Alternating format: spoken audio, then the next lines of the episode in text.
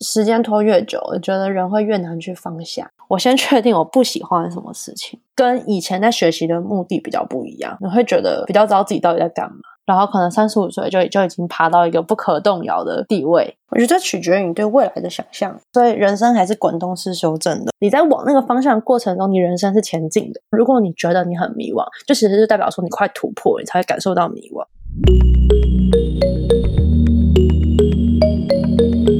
Hello，欢迎来到心灵成长记录。我是 Vina，我是 Sarah，我们是两个刚接触身心灵没多久的小菜鸟，想在这里记录我们的成长过程，然后透过生活去分享我们的体验，希望对你们在成长道路上有所帮助。那我们开始吧。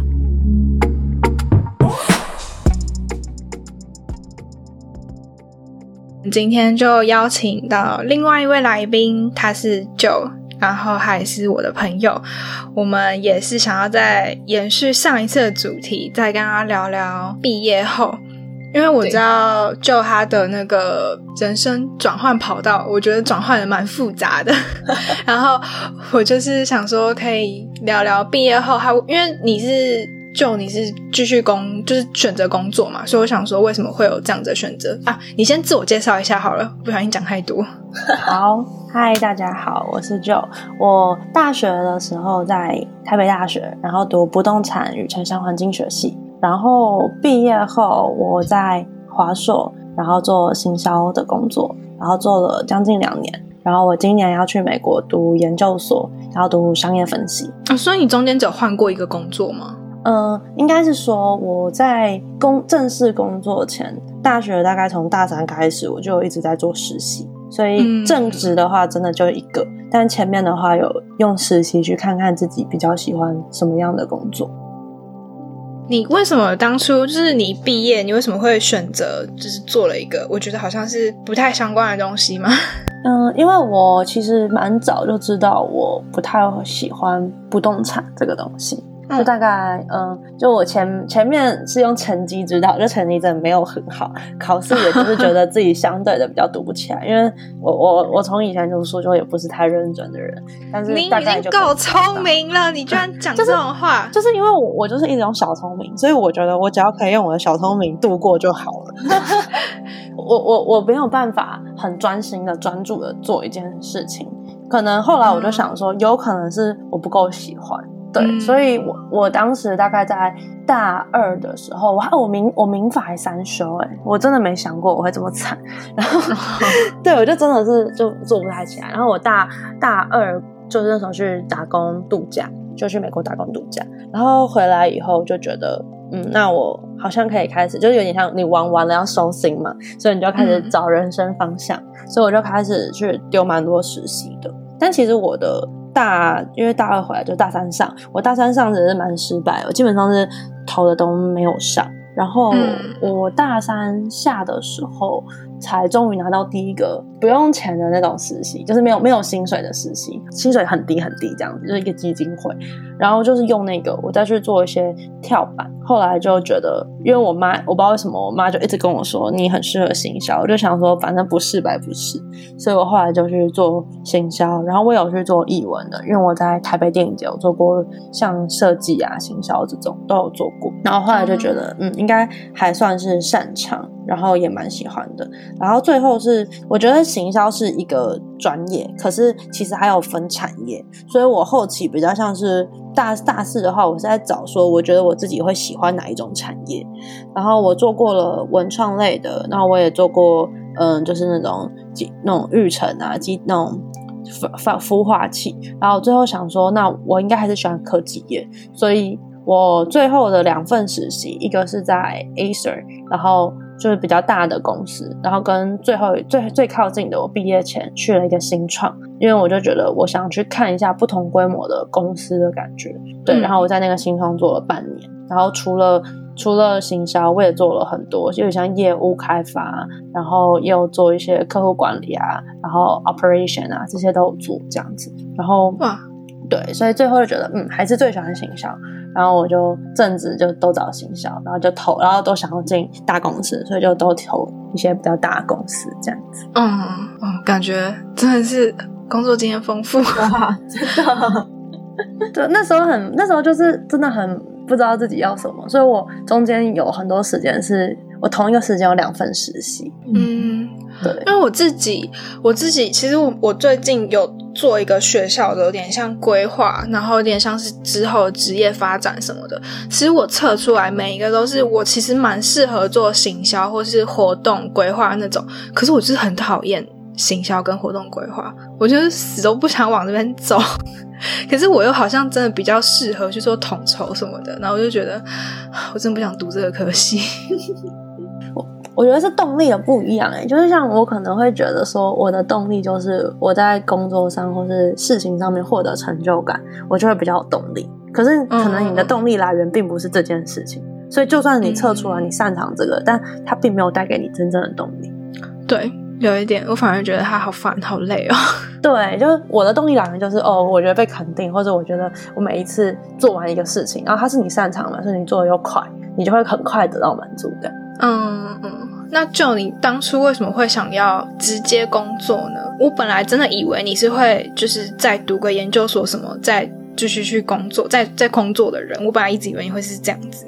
哦，我我觉得有两个原因，一个是我觉得我自己还没有很清楚哪一个专业是适合我读研究所的，嗯感觉还在摸索。然后这东西可能你要靠工作，然后你知道自己的不足，或者是什么样的东西可以帮助你，可能以后的晋升啊，或是到你想要的环境，然后再去念研究所。然后另外一个就是比较直接的原因，就是我觉得我自己的 GPA 不够高。嗯然后我当时就想说，我应用工作的经验去换取，我可以有更好的申请，这样比较不困。哦所以我从头到尾都觉得，得我一定要念研究所，然后我抓的时间就是我不要超过工作超过两年。哦，所以你本来还是决定你一定要念研研究所。对，所以我一年十个月的时候离职。哦，原来是这样。听到你突然决定要再去读研究所，有点小 surprise。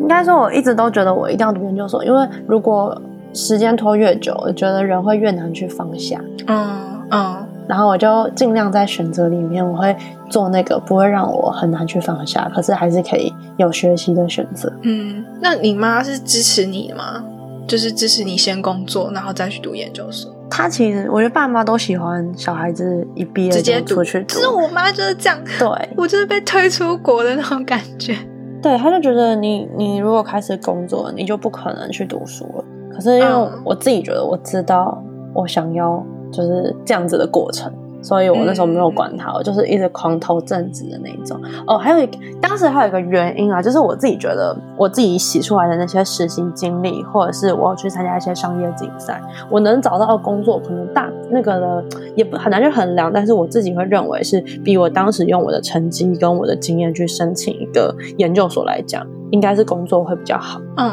哦，你的个性也就是不管你妈，然后就是做自己的事情那 种。对对对啊，因为我觉得我知道我要什么，然后我觉得时代也不一样了，嗯，对嗯所以没有没有完全的就是照他想要的走，但也不是没有啊，我还是要出国啊，所以差不多啦。你当初怎么跟你妈就是交谈，就是谈说你想要继续工作，还是你就是没有跟她谈，就自己说 哎、我 没谈呢、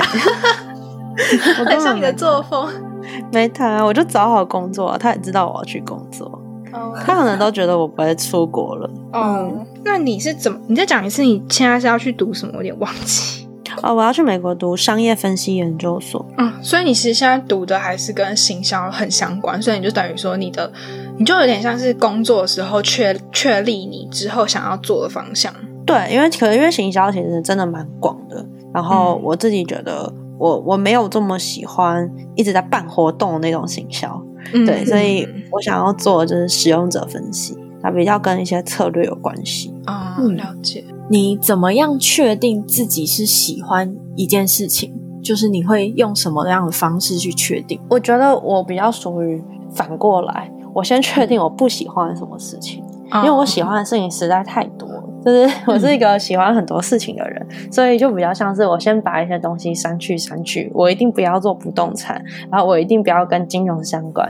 然后嗯，再从剩下的里面，然后我都去尝试，然后尝试以后，也许行销根本就不是我最擅长的，但至少我。目前觉得它是我比较喜欢的，然后城市我也是试过，我也觉得我很喜欢，所以我才决定读这研究所就是把这两个专业合在一起的感觉。嗯，了解。那你会不会觉得有一些地方可能你没有基础的一些相关知识或是相关的背景，你就没有办法去尝试？嗯，我我就是狂修课啊，就是把把之前没有的东西全部补起来。所以我这一年申请的时候，我还在那边修微积分，然后修各种我知道程式。对我到现在还在修微积分二，就是要把所有东西都真的补起来。但是就是跟以前在学习的目的比较不一样，你会觉得比较知道自己到底在干嘛，然哦后你学的东西每一个科目跟科目之间它是有连接的，嗯所以你会比较有那个想要真的探究它的那种感觉。嗯，就你去美国的时候，你有考虑过再读一个 BA，不是读 MA 吗？因为我当初到英国的时候，我就有想到，因为我觉得台湾就是我在台湾的时候打的底子不够好，因为我在台湾读的毕竟不是纯美，然后我到这边读了纯美，然后读了一个月之后，我觉得我不是到那么专业领域，所以我希望直接再重读一个 BA。你有这样想过吗？我我我没有这样想过，因为我会觉得说，如果真的不够的话，我可以往上跳。譬如说，我现在申请到这个研究所，我真的再去读第二个研究所，或者是申请 MBA 去把这一切补起来。然后，哦，就我我的想象可能是因为我对于我的几岁想要做什么事情是有一个想一个一个蓝图对对，所以我就会觉得说，我在我三十岁以前，我可能一定要找到一个我觉得我可以工作，然后可以在那边待的地方，然后可能三十五岁就就已经爬到一个不可动摇的地位，可能就比较好，对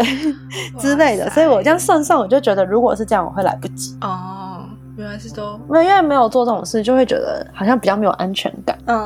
嗯。嗯，我们我先想我们为什么会开就是这一系列的主题，就是因为其实主要是我自己那时候，就是我现在因为是卡到要毕业，然后我就会在想，我到底要不要继续读？因为我自己是我在读书的过程，像我之前大三就是决定转美术，然后现在读美术，我就觉得美术好像不够，我会想要读艺术治疗。可是我现在就是在想，我到底要不要先工作一阵子之后再去读艺术治疗，还是要我就是直接回台湾去读艺术治疗？我就一直在纠结这个。那你觉得是要继续读书比较好，就是直接一路读上去比较好，还是中间要一个 gap 的时间去去可能去工作啊，然后尝试一些新东西什么的？你觉得哪个比较好？我觉得取决于你对未来的想象。就是嗯如果你可以想象一下五年或十年后的你，你自己觉得你想在哪里，然后你在做什么。嗯如果你的想象是某个样子，那这两个选选择就会有一个一定是比较相近你这个想象的。哦，懂了。我觉得没有一定的答案啊，因为对每个人对于这种，像我可能就觉得很紧迫，我就觉得三十岁差不多。有些人可能会觉得他三十五岁才是他觉得差不多要定下来的时候，尤其男生女生也很不一样。嗯，哎，那九那个，你有规划过你什么时候要结婚吗？我以前觉得我二十七，我以前觉得二十七岁啊，我真的有想过啊，我什么东西是有一个幻想。是因为二十七岁的时候卵子是最好的时候吗？没有，我就是想着 二十七岁，然后呢，你跟他刚结婚呢，你你也你就开始可能要有一个磨合期嘛，你应该不会想要马上生小孩嘛。然后我希、嗯。其实是因为我希望三十岁生小孩，哦，连生小孩都规划好了，我希望啊，我希望，但我现在已经知道我做不到了，所以人生还是滚动式修正的，不一定啊，能说不定美国一个闪婚，啊，我也不知道哎、你也还有两年呢、说不定就真的闪婚遇到对的人。不然不然，Sarah，我们去二十七岁冻卵好了。哎、我有想过冻卵，我也有想过，我有想过。嗯，我们有一个朋友，他就是就是在类似就是冻卵之类的公司工作，他就说，哎、要的话赶快找他，可以打折。哎、哦，我我好像知道是谁。我有认识的人去动、欸，可是我认识的就是年纪再大一点的，我感觉不用这么不用这么急。我听到三十五岁动都还来得及。可是因为那个卵子的状况会不太好，就是我我有问一个我朋友，他读儿家之类的，然后他是说二十六、二十七这个年纪的卵子状态是最好，所以才会所以他建议二十六、二十七就先动起来。对啊，就是你保留保留你那个年纪的卵子状态啊。可是你知道在 没有没有，可是你知道在台湾呢、我们好偏题哦。可是你知道在。在台在台湾的话，就是如果你动了卵，然后你没有对象，或是嗯、呃你以后要在国外生小孩，你是不能把它拿去国外的，法律上不合格。哦，嗯那就是回台湾嗯再对，然后你或者是如果你没有另外一半，你想要做代孕或什么的，台湾如果是用你冻的卵是不行的，可是美国国外可以。嗯，对，所以就是如果如果你一定你的想象是一定要有对象，那没有问题。但如果你的想象是你可以没有对象的情况下，台湾好像就会不符合。嗯，好吧，好奇妙哦，我们真的超偏题耶。没关系啊，我们吧就是比较 free 的。OK，哦我会觉得，因为像我自己现在重心会一直放在读书、工作，就是有点像自己的事业蓝图上面。你会觉得，就像你说的，你觉得你已经来不及在你的二十七岁前结婚，然后三十岁前生小孩，你会觉得就是这个造成你一个困扰什么的，因为想努力的方向不一样，我就觉得好像有点困扰嘛。嗯，我觉得我不会，我是一个很滚动式修正的人，就是怎样我都觉得 OK 啦。嗯对，所以所以这这这我没有一定要这样，只是我有一个想象，我比较有一个方向，然后我觉得至少都是你在往那个方向过程中，你人生是前进的，这样就够了。嗯，就没想没有想那么多，说真的一定要，其实也没有那么积极啦，也蛮消极的。我没有认真在找对象啊什么的。对，嗯，那我蛮好奇，就就是你刚刚说你都会滚动式修正你的目标嘛？那你对觉得以这样的就是思考方式，你在目前的人生中，遇过最迷惘的事情是什么？然后没有办法用这样子的思考模式去解决，有遇过吗？我觉得我一直都是很乐观的人、所以好像没有真的遇到这种事情、我总觉得我我会问这种问题，我就都通常在面试嘛，我都是编给他们的。就如果说，但是不用不用不用编给我们。我觉得好像不用编给你们，所以我就想说，应该就应该不算有吧。譬如说我之前我之前申请，其实我去年有先申请一轮，然后我算都没有申请上。可是那时候我算是放了目标放很远，就是都申请那种长春的名校之类的，然后反正都没有申请上。可是那顺后来我就突然就改变，我要申请商业分析，所以我其实从来从一开始我没有想过我要读商业分析。然后我后来就觉得，哦，这应该也是上天决定好的。就我也没信教啦，嗯但是就觉得 我没有真的信宗什么宗教，但我就会觉得，哦，这可能就是一种天注定的感觉，命运的安排之类的。对，所以就还算乐于接受，但一定一定有一个当下，就是嗯、呃当下跟你把时间拉到几个月后，我甚至可能几个礼拜后，你心情就会变好。所以我当下一定很很多迷惘。哎、可是我有听过别人讲过一句话，他就是说，如果你觉得你很迷惘，就其实就代表说你快突破，你才会感受到迷惘。就是真正身在迷惘中的人，不会感受到他自己在迷惘。哦，嗯嗯，对，然后因为我我我之前我之前有这个过程，就是不知道我自己在干嘛，就是那个大学大学在深找实习的时候，对，然后我就是听到这句话以后，我就觉得好有道理哦，所以我现在是在前进的。嗯，因为我就常常会有在那种，就像我现在就在纠结，我到底要不要回台湾？因为我现在就是困扰的点，就是我如果回台湾的话，继续学我想学的东西是可以，可是因为我在英国，然后今年就是有很难得那个 PSW 签证可以留两年，就是不拿白不拿那种感觉。回台湾的话就没有办法，就是就没有办法拿这两年了。但是你只想在英国待两年吗？还是你想在英国待很久？我一开始其实是想要在英国待待很久，但是我之前会想要在英国待很久，是因为我发现我有个，我后来发现它背后是因为我害怕回台湾，然后就是会有一些原因。后来我把那些原因就是真的去看清，然后处理掉之后，过了一两天之后，我就真的有在认真考虑是不是要回去台湾。然后就是我，我那时候是怕我回台湾之后没有办法过我想要过的生活，就可能生活会不一样。就是可能会被依照规定，就是可能要去做一些自己不喜欢做的事，所以我才决定留在英国，比较能够做我自己喜欢的事情。但是后来发现，其实也不一定是这样，所以我后来就是就因为回回台湾的话，我就是读继续读，可能会继续读就是艺术相关，然后是艺术治疗相关的。嗯在英国的话，我就是想要跟朋友开类似工作室，然后也是做艺术结合疗愈的这种，所以我就是两个在两难。就是因为现在多了一个要不要回台湾的选项，嗯哼，懂。那可是你在英国也不能读啊，还是英国没有这种课程？我跟你讲有，可是就是因为我雅思很烂，哦 我的雅思六都考不到，可是人家好像要七还七点五，哦，因为他这个跟读语言有关系，破英文根本读不下去。嗯嗯，对，就是很专业，很专业术语。嗯，就这边最有名的好像就是 Cream Mary 吧。然后我就是看了之后，嗯，要七还是七点五还是算了。然后我连我看那个 Kingston，哎，不是 Kingston，呃，Goldsmith、嗯也是要差不多七还七点五，我就觉得我放弃了。所以我真的觉得我雅思真的没有办法到那个程哎，度。他一定要考到，他不能用什么修课的方式抵。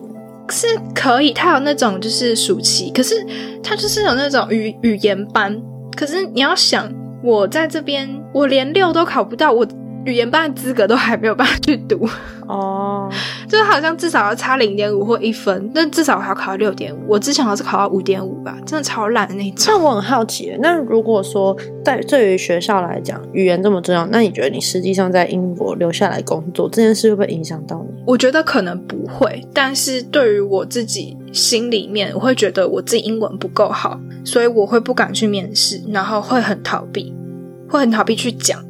哦，就是可能因为面试他们都是那种 group 的那种面试，所以我就会觉得自己会弱人家一等哦。然后我觉得还有一个让我很不太想出去找工作的另外一个原因，是因为我很想要做艺术相关产业，但是我不毕竟不是本科出身，就是不是美术出身，我是到研究所才读，所以我不会去读那些美术史啊什么之类的，所以变成我如果去艺廊应征工作，我美术史的这些背景，什么现代艺术什么之类的，全部都是空白，就基本上没有什么东西可以讲，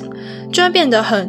就是别人问你，你可能就是讲不出什么东西。但是这个东西是可以自己读的吗？其实 Sarah，我之前跟你一样，我之前大学的时候，我就就觉得天哪，我读艺术相关，然后我却讲不出电影的名字，甚至没有在听独立音乐，然后我就觉得自己弱弱别人一等。可是我现在就是，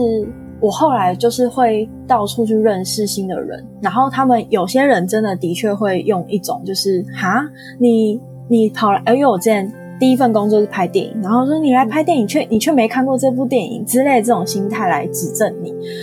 可是到现在，就是我后来发现，我单纯只是就是我真的会去喜欢去看新的电影，然后去听音乐，然后甚至我喜欢艺术史，喜欢就是呃，可能像是声乐或者是更专精一点的艺术相关，然后我去研究。结果我现在反过来，就是会遇到很多还。会崇拜，就是我为什么知道那么多的人，所以我觉得这好像跟有没有去学习，就是有没有去上课，好像没有太大的关系，就是单纯你想不想要去学而已。因为这个的话，好像就真的跟学历就比较不会画上等号，然后它就是一个你有你去学就拥有的知识，我觉得啦，嗯，就是它是可以自己学，可是就是当我发现我好像真的需要这些知识的时候，嗯。就是真，就是真的是最近，就是真的快毕业的时候了。哦，还是你想，就是跟我们很直接晚去艺术史的课？怎么跟你妈一起上艺术史的课？艺术史、古典音乐全部啊，她每天都在听线上吗？对啊，对啊，然后古典文学哦，酷啊！对啊，那你啊，那你可以上得到，我很有兴趣。你很有兴趣，真的吗？我可以推荐你。我妈真的每个每天都会自己上。对啊，我也要，也要，可以啊，他会很开心，而且都讲中文。我其实是有去，好好好，我其实是有去查一些书，然后我有把它放入清单，想要看。可是因为我真的觉得我事情真的是超级无敌多，然后我也不知道我到底是真的很忙还是装忙，就是感觉每天就这样过去一整天了，就觉得哦天啊，我的日子，我的作品就是又生不出来的感觉。嗯。我我我觉我觉得就是我不知道我自己做事情啊，就是我喜欢把东西压到死线，然后我就会觉得自己好有效率。哦，我其实没有，我我我没有把事情压到死线，因为我是事情排，就是我是已经排到半个月后的事情，就是比如说什么开会啊、上课什么，就是事情很多，或是录 podcast 剪辑之类的，我都就这些都算在我的工作范围内，然后我又要抽时间去做我的作品，然后打一些就是跟作品相关的东西，我就觉得。我真的觉得我看书时间好少的感觉，就不要看书啊，你就用听的啊。哦，你说听艺术史之类的？对啊，啊，你就可能洗澡、煮饭就放着啊。哦，哎，那你有没有什么在听的 podcast 可以介绍给我？可能要 我给我我妈有，我我等一下问她。好，我我真的没在听。我推给妈妈很多，妈妈超多的。有时候去楼下看，妈妈都在听。那我想问，想问，就对你来说，工作跟梦想是两件事情吗？还是是同一件事？哎、我觉得这个这个问题对我自己来讲是同一件事情，但是我好像没有办法嗯把它放成同一件事，好像听起来很矛盾哦。就是嗯最理想的情况下，嗯我会希望它同一件事，但基本上好像不太可能。好像有点像是你工作以后，你赚了钱去实现你的梦想的机会是比较多的，就大部分的人都是这样子。嗯，嗯，你说把兴趣或是兴趣当成工作的人很少，或是很难达成的意思。对，因为第一个原因是你会有兴趣的事情，很多人都很容易有兴趣，它就是一个竞争力较强的东西。然后再来就是有一些你有兴趣的事情，它就是赚不了钱。嗯，对，对，所以在这两个事情的情况下，大部分人应该都会选择用工作上赚到的钱去满足梦想。可是，嗯可是我自己还是希望是我我都可以放在一起了。对，可是你现在做的不就是算算是你的兴趣吗？还是就是你有兴趣擅长工作的吧然后你把它我我我我我觉得还是擅长比较多诶、哦。嗯，擅长大于兴趣，兴兴趣就是我不排斥啊，因为我我没有办法讲出来说哪一件事情是我百分之百，我没有我没有办法这么的笃定的知道自己要的一定是什么。嗯，嗯。嗯。我一开始也觉得这样是不好，是不是应该要很知道自己要的是什么，然后我也觉得，很有目标比较好。可我后来觉得没有诶、因为人不可能只知道只知道自己喜欢一件事情，而且你只喜欢一件事情，你很明确的知道，也不代表你就会真的就会达成，或者是你真的就会过得比较有目标。所以、嗯对，所以我没我后来就没有这么执着于这件事情，就过得开心，只要事情是我喜欢的，都可以试试就好。嗯，嗯，那我们这集就到这里结束喽。如果你喜欢我们的节目，欢迎到各个平台帮我们留言以及评分五颗星，这将会带给我们很大的动力。在我们的 Instagram 也会有很多心灵成长的文章分享，如果大家有兴趣的话，可以搜寻 Spirit S P I R I T 两个底线 Road R O A D 就可以找到我们喽。期待下一次再跟大家分享我们的体验，拜拜。